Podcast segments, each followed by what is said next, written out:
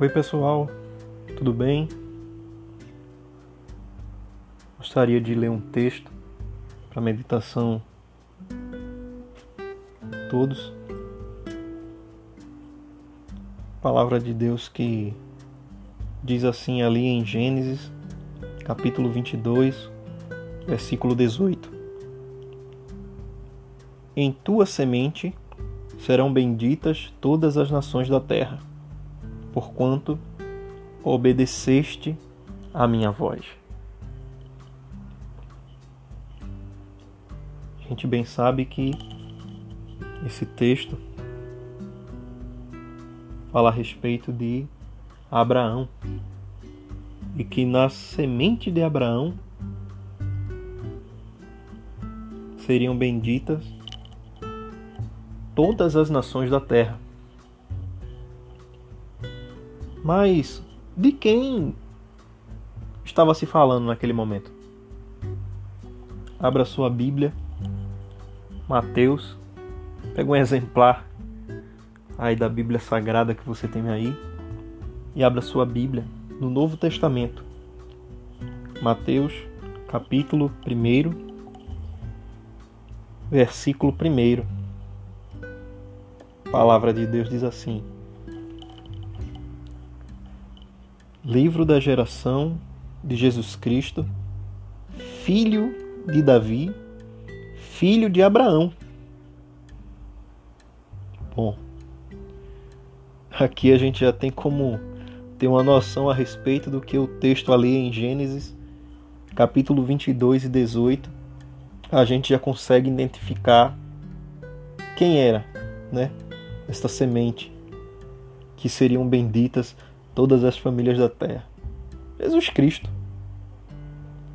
E quando a gente vê que fala também filho de Davi, a gente pode pegar a nossa Bíblia também e abrir ali em Primeiras Crônicas. Convido você que tem um, exemplar da Bíblia Sagrada próximo de você a pegar ela e abrir ali em Primeira Crônicas,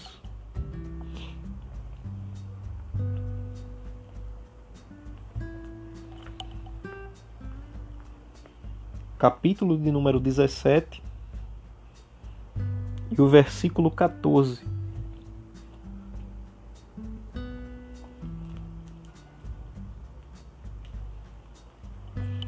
Primeira de Crônicas, capítulo 17 e o versículo de número 14 ao 17.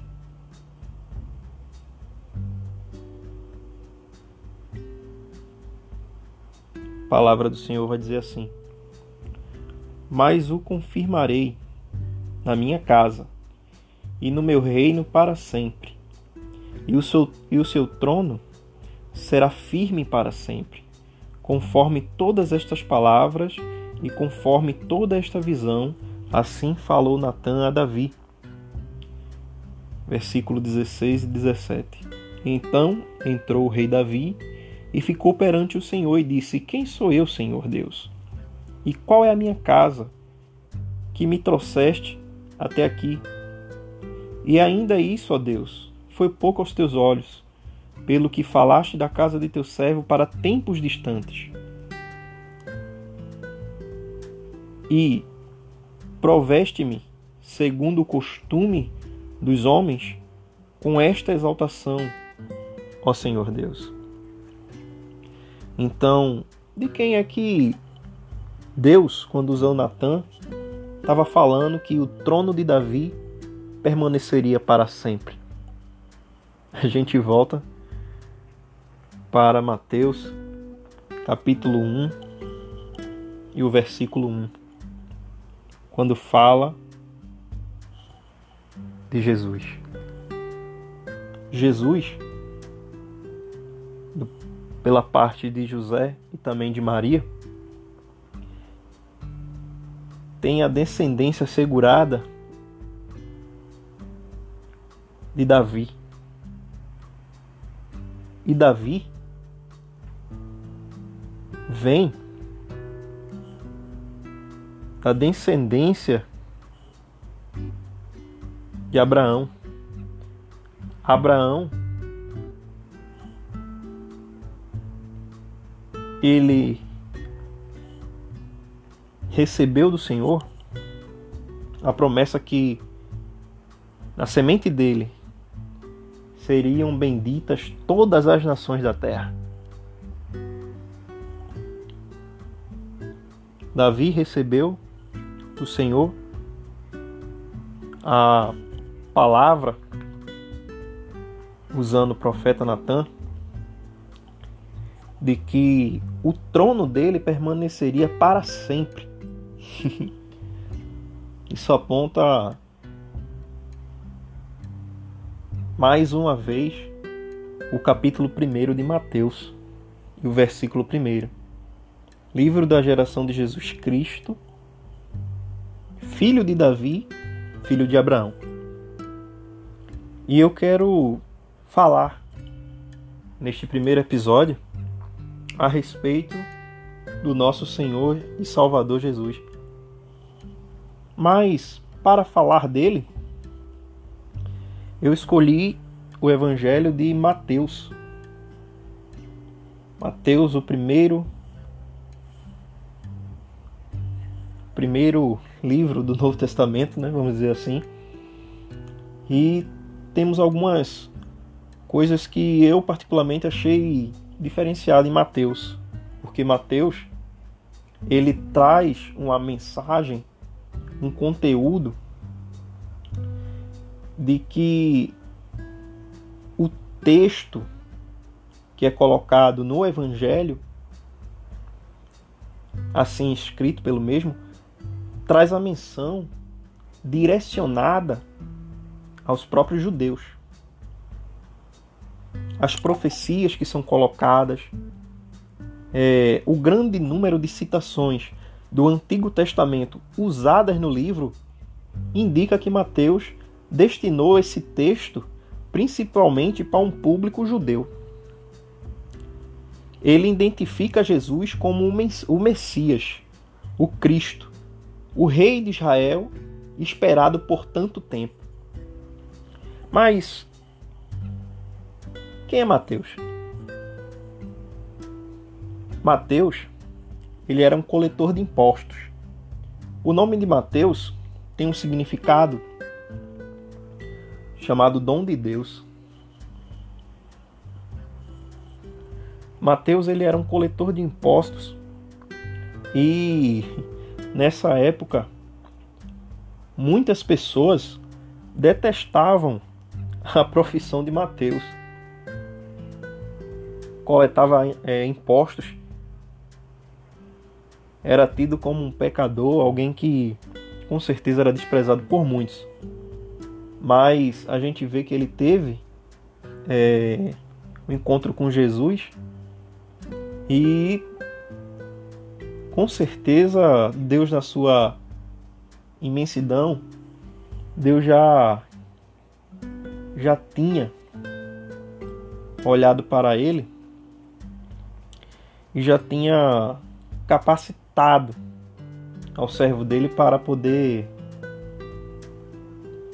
eu digo capacitado no sentido de ser um homem que com certeza tinha bom acesso aos escritos antigos e até mesmo a, a escrita naquela época, porque era muito difícil uma pessoa comum que não tinha alguma condição naquele tempo ter o acesso a, a, ao conteúdo escrito, né, a saber escrever naquela época.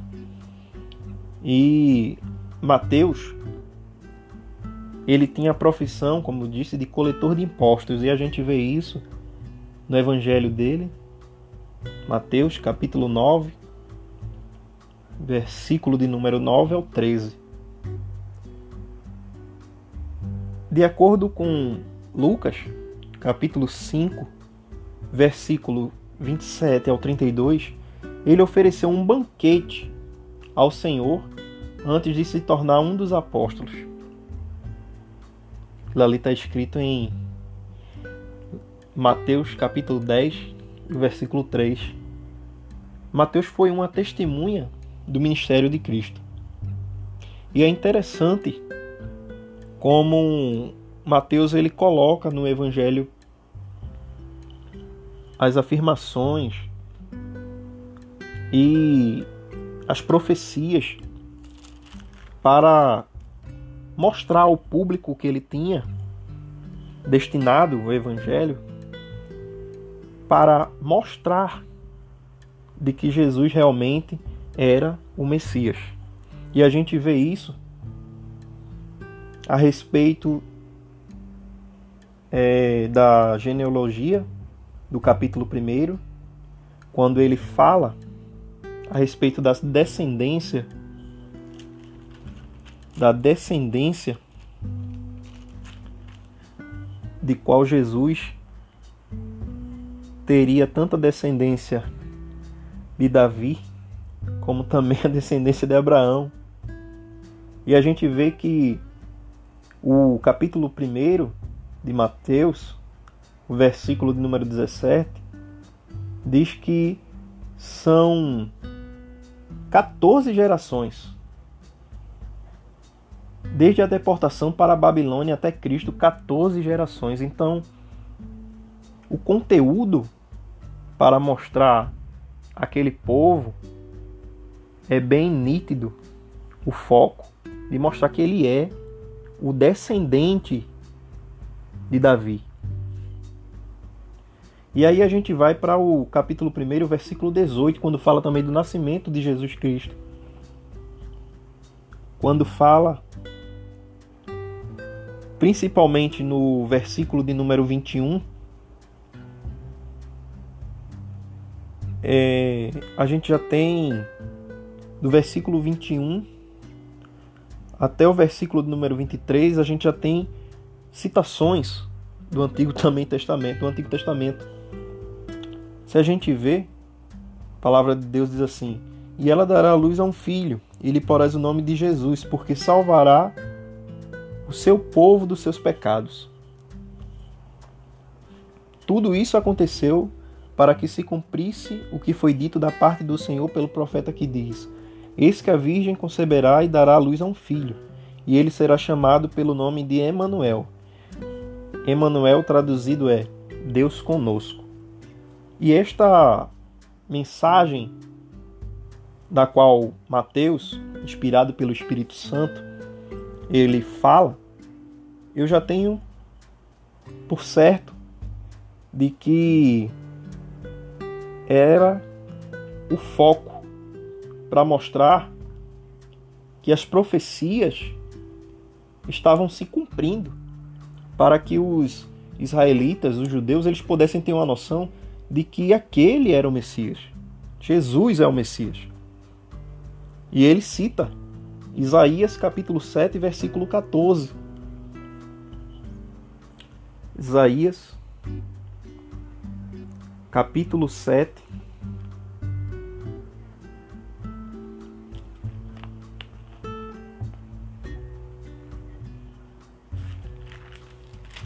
e o versículo 14 Portanto, o mesmo Senhor vos dará um sinal.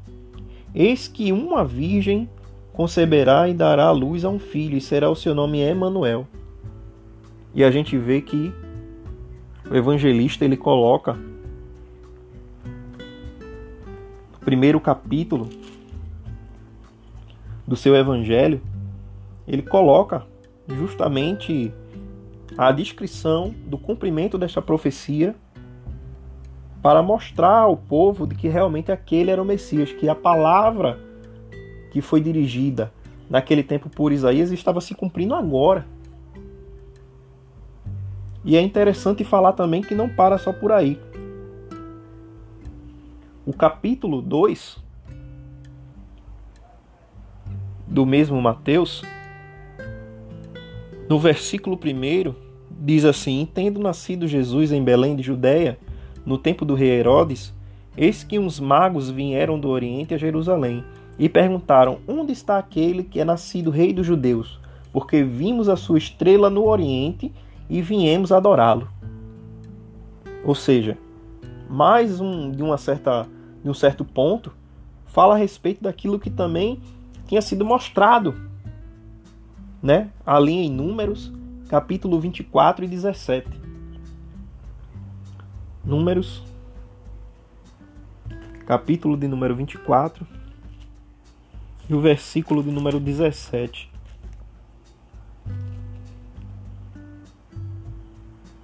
A palavra de Deus diz assim: Verei, mas não agora. Contemplá-lo-ei, mas não de perto. Uma estrela procederá de Jacó, e um cetro subirá de Israel, que ferirá os termos dos Moabitas e destruirá todos os filhos de Sete. Mateus, capítulo 2, versículo 2, traz uma noção também a respeito disso. É nítido para gente. E não somente nessa passagem, mas também na passagem de Mateus, capítulo 2, versículo 15. Diz, que, diz assim: E esteve lá até a morte de Herodes, para que se cumprisse o que foi dito da parte do Senhor pelo profeta que diz: Do Egito chamei meu filho. Mais uma vez o evangelista ele chama a atenção de que estava se cumprindo toda a profecia que os profetas tinham falado a respeito de Jesus, a respeito do Messias que viria, que era Jesus, que é Jesus. E a gente vê isso ali em Oséias, capítulo 11, versículo 1. Oséias, capítulo 11, e o versículo 1. A palavra de Deus diz assim: Quando Israel era menino, eu amei, e do Egito chamei a meu filho. Palavra de Jesus. Outra também profecia que fala que se cumpre com a vinda de Jesus e com o tempo dele aqui na terra na qual ele, ele, ele esteve, né? Fala também ali no versículo 18 do capítulo 2, diz assim: Então em Ramá se ouviu uma voz, lamentação, choro e grande pranto. Era Raquel, chorando seus filhos e não querendo ser consolada porque já não existem. Onde é que está escrito isso? Jeremias, capítulo 31, e o versículo 15. A palavra de Deus diz assim em Jeremias 31 e o 15. Assim diz o Senhor: Uma voz se ouviu em Ramá, lamentação, choro amargo. Raquel chora seus filhos, sem admitir consolação, porque eles já não existem. Isso daí a gente vê que Mateus, no capítulo 2, o versículo 17 e 18, ele também traz menção a respeito também mais uma profecia que se cumpria com a chegada do Messias, de Jesus quando estava aqui. E o que eu mais acho interessante, eu queria frisar neste momento, é justamente o capítulo 2 e o versículo 23, e chegou e habitou numa cidade chamada Nazaré, para que se cumprisse o que fora dito pelos profetas: ele será chamado Nazareno. Bom, nessa parte, algumas pessoas que estudam a Bíblia têm como texto em dizer que se trata de daquele texto que está em Juízes capítulo 13 e o versículo 5. Vamos ler ele? Juízes, capítulo de número 13.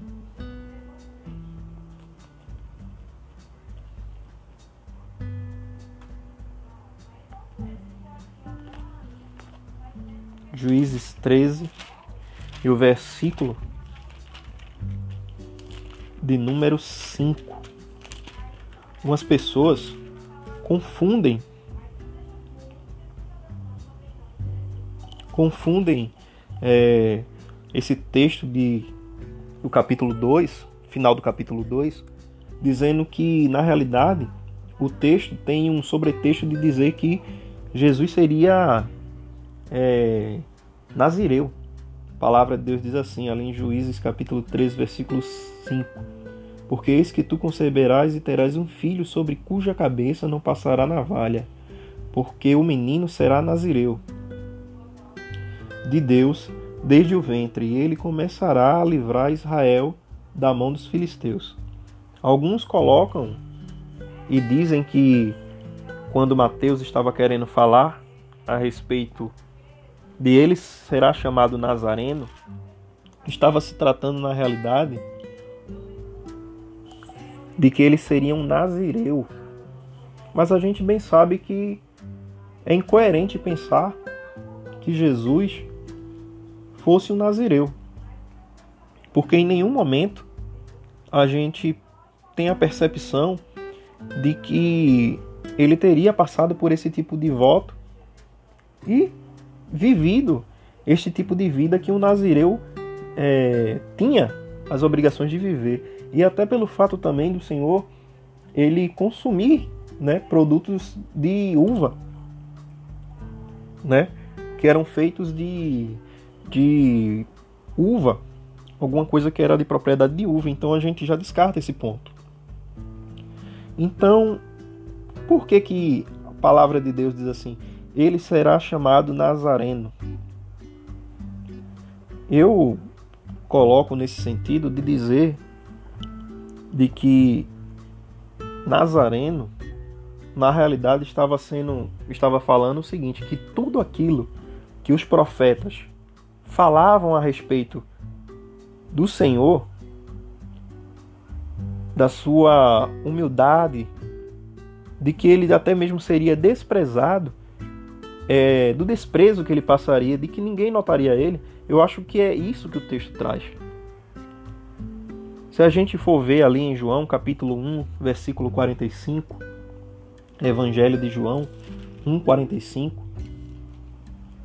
o texto diz assim: Filipes achou Natanael e disse: Havemos achado aquele de quem Moisés escreveu na lei, de quem escreveram os profetas, Jesus de Nazaré, filho de José.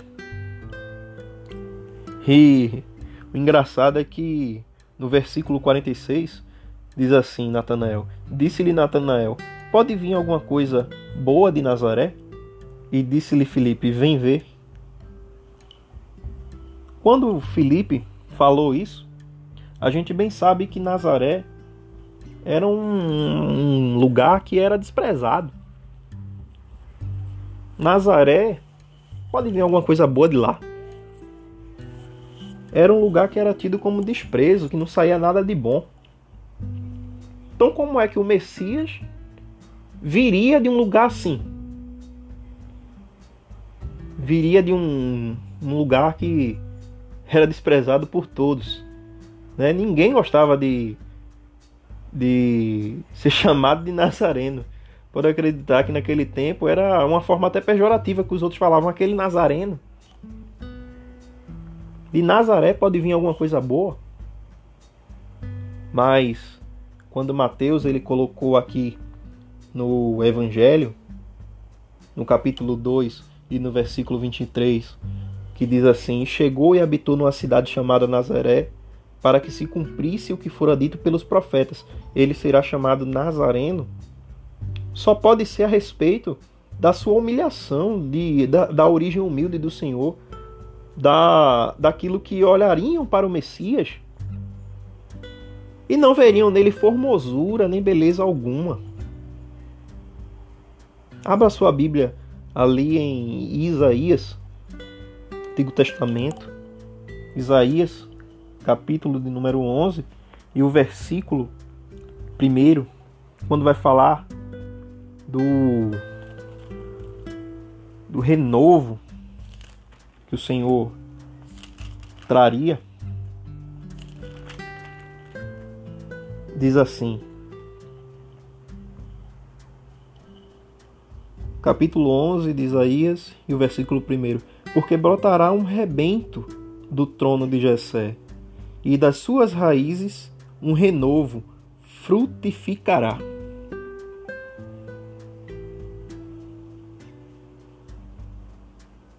E repousará sobre ele o espírito do Senhor, e o espírito de sabedoria e o de inteligência, e o espírito de conselho e de fortaleza, e o espírito de conhecimento e de temor do Senhor.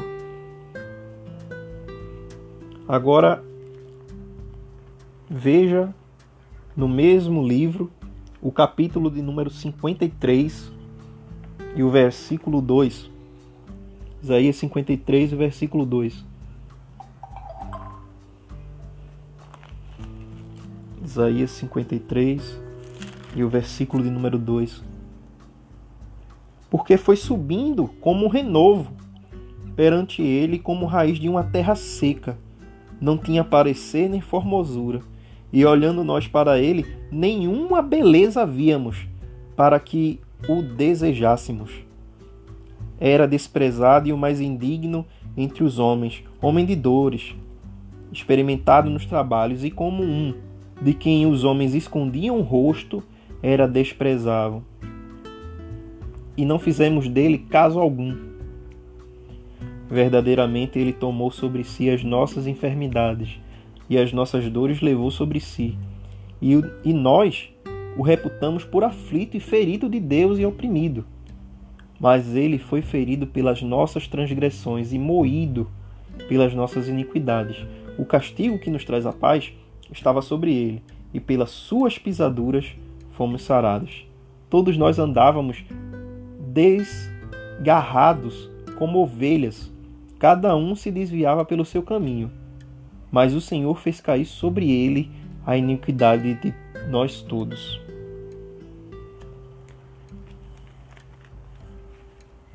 É esse o propósito do capítulo 2 de Mateus, em falar que ele era nazareno. Sabe por quê?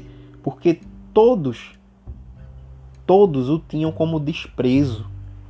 Todos o tinham ele como um desprezo. Todo mundo olhava para ele e não viam nele que ele seria o que ele é, que ele, que ele seria é, o Messias. Esperavam o Messias montado num cavalo branco, querendo o, tirar o, o cetro, vamos dizer assim, da mão de César. Mas não. Ele veio como mais humilde. E ele sendo Deus, porque ele sempre foi Deus, ele nunca deixou de ser Deus, ele humilhou a si mesmo. Ele humilhou a si mesmo. Se você tiver um exemplar da sua Bíblia e abrir ali no capítulo 2 de Filipenses. E ler o versículo de número 6, vai dizer assim: que sendo em forma de Deus, não teve por usurpação ser igual a Deus, mas aniquilou-se a si mesmo, tomando a forma de servo e fazendo fazendo-se semelhante aos homens. E achado na forma de homem, humilhou a si mesmo, sendo obediente até a morte e morte de cruz. Pelo que também Deus o exaltou soberanamente e lhe deu um nome, que é sobre todo nome, para que o nome de Jesus se dobre todo o joelho dos que estão nos céus e na terra e debaixo da terra.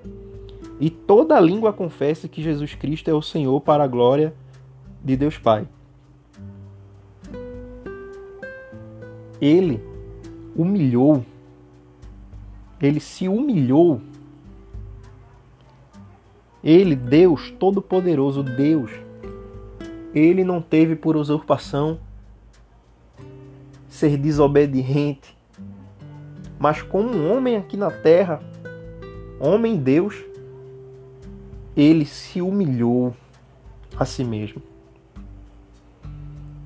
Ele foi desprezado, olhavam para ele, não tinham não tinham ele como uma pessoa que tinha beleza e, e pode esquecer esses esse Jesus que aparece aí nas paixões de Cristo, de olhos azuis,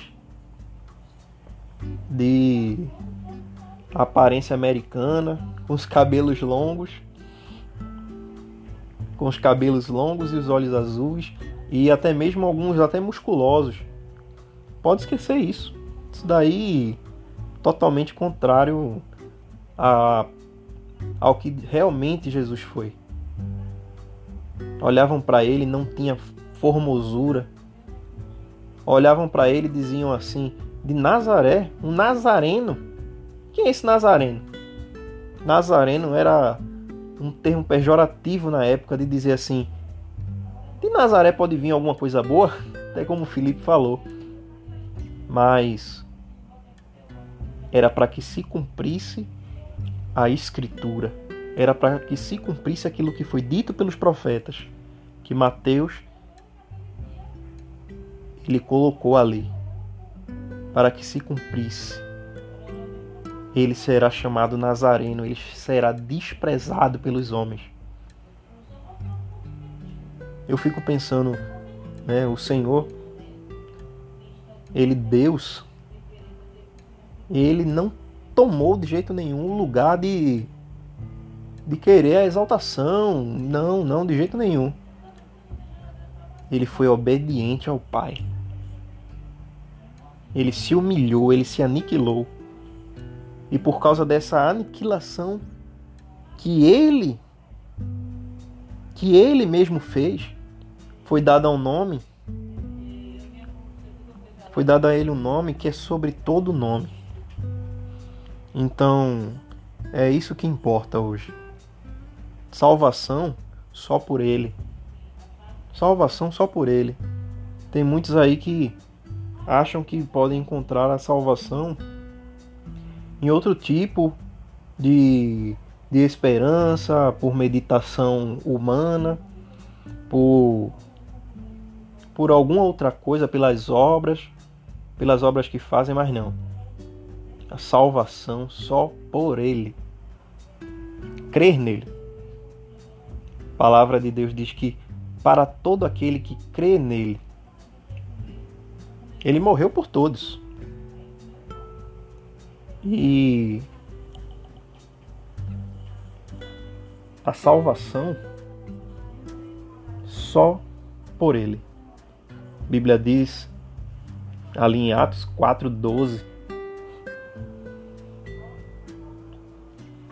ali em Atos 4, capítulo 12 diz assim: E em, em nenhum outro há salvação, porque também debaixo do céu nenhum outro nome há dado entre os homens pelo qual devamos ser salvos.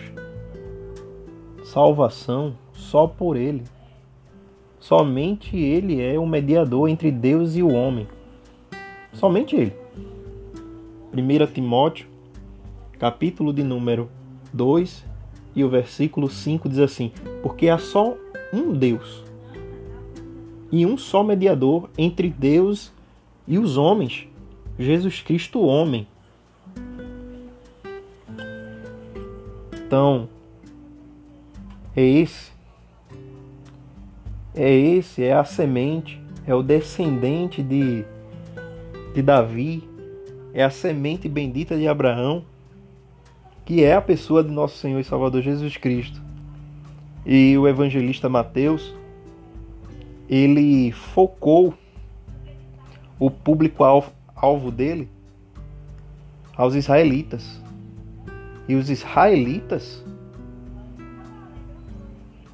viram, contemplaram com seus olhos aquele que era o Messias esperado. E Mateus foi usado por Deus a um ponto de colocar ali, ó, inspirado pelo Espírito Santo, genealogia, cumprimento das profecias. E hoje eu quis frisar o fato dele ter sido desprezado. Ele seria desprezado. Ele seria chamado Nazareno tem nada a ver com é, nazireu, de pacto, disso ou daquilo que as pessoas às vezes até pregam e falam erradamente, porque não estudam a palavra de Deus. Mas ele seria nazareno, desprezado. Mas pelo seu desprezo, pelo aquilo que ele passou, hoje ele nos concedeu a vida eterna.